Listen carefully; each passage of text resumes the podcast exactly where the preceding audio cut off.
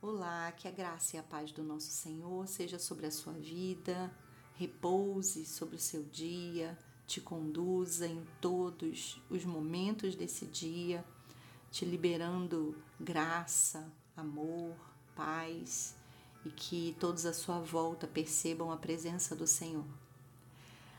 Quero compartilhar hoje o texto que se encontra em Marcos, capítulo 5, versículo 21 que vai dizer: Tendo Jesus voltado de barco para o outro lado, reuniu-se em volta dele uma grande multidão e ele estava junto do mar. É interessante quando a gente percebe como que Jesus ele se movia, né, para atender as pessoas, como ele ia até é, as vidas, as pessoas que seriam alvo do seu amor, seriam alvo dos milagres, dos ensinos, né, e de também os, de, do chamado que Jesus tinha para elas. Ele se utiliza de barcos, né? Durante muitas vezes ele ele passa de um lado para o outro, ele se utiliza do barco para dele falar né, a multidão. Então ele tem uma base, ele tem um, um, um lugar né, onde ele repousa, onde ele está. É, e um deles, um desses lugares é, é, são os barcos, né? Não sei se é algum barco específico, mas havia, havia barco à sua disposição, certamente providenciado pelos seus discípulos, que muitos eram pescadores. Então, a gente vê nesse texto mais uma vez Jesus eh, voltando para o outro lado. Ele se movia, né? Jesus se movia eh, de um lado para o outro, ele ia e vinha para atender, né? para tocar, para alcançar as multidões. Ele não, não ficava parado. Isso nos desperta, porque muitas vezes entendemos de forma equivocada de que servimos a Deus, de que servimos o reino de Deus e os seus propósitos quando estamos dentro da igreja, né? quando estamos apenas ali naquele lugar, aquela base.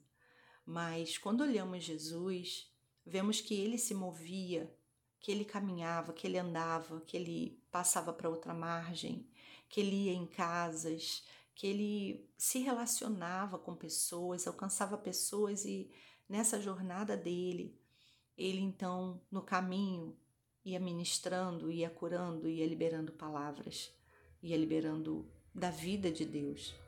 Da mesma maneira, nós também somos chamados a fazer, indo enquanto estamos no caminho, enquanto estamos fazendo aquilo que o Senhor colocou nas nossas mãos para fazer, seja trabalhar, seja cuidar da família, seja estar em lazer, onde quer que a gente se encontre, nós também estamos né, é, indo e encontrando pessoas e cruzando com pessoas e podemos nesse, nesses momentos também liberar a vida de Deus.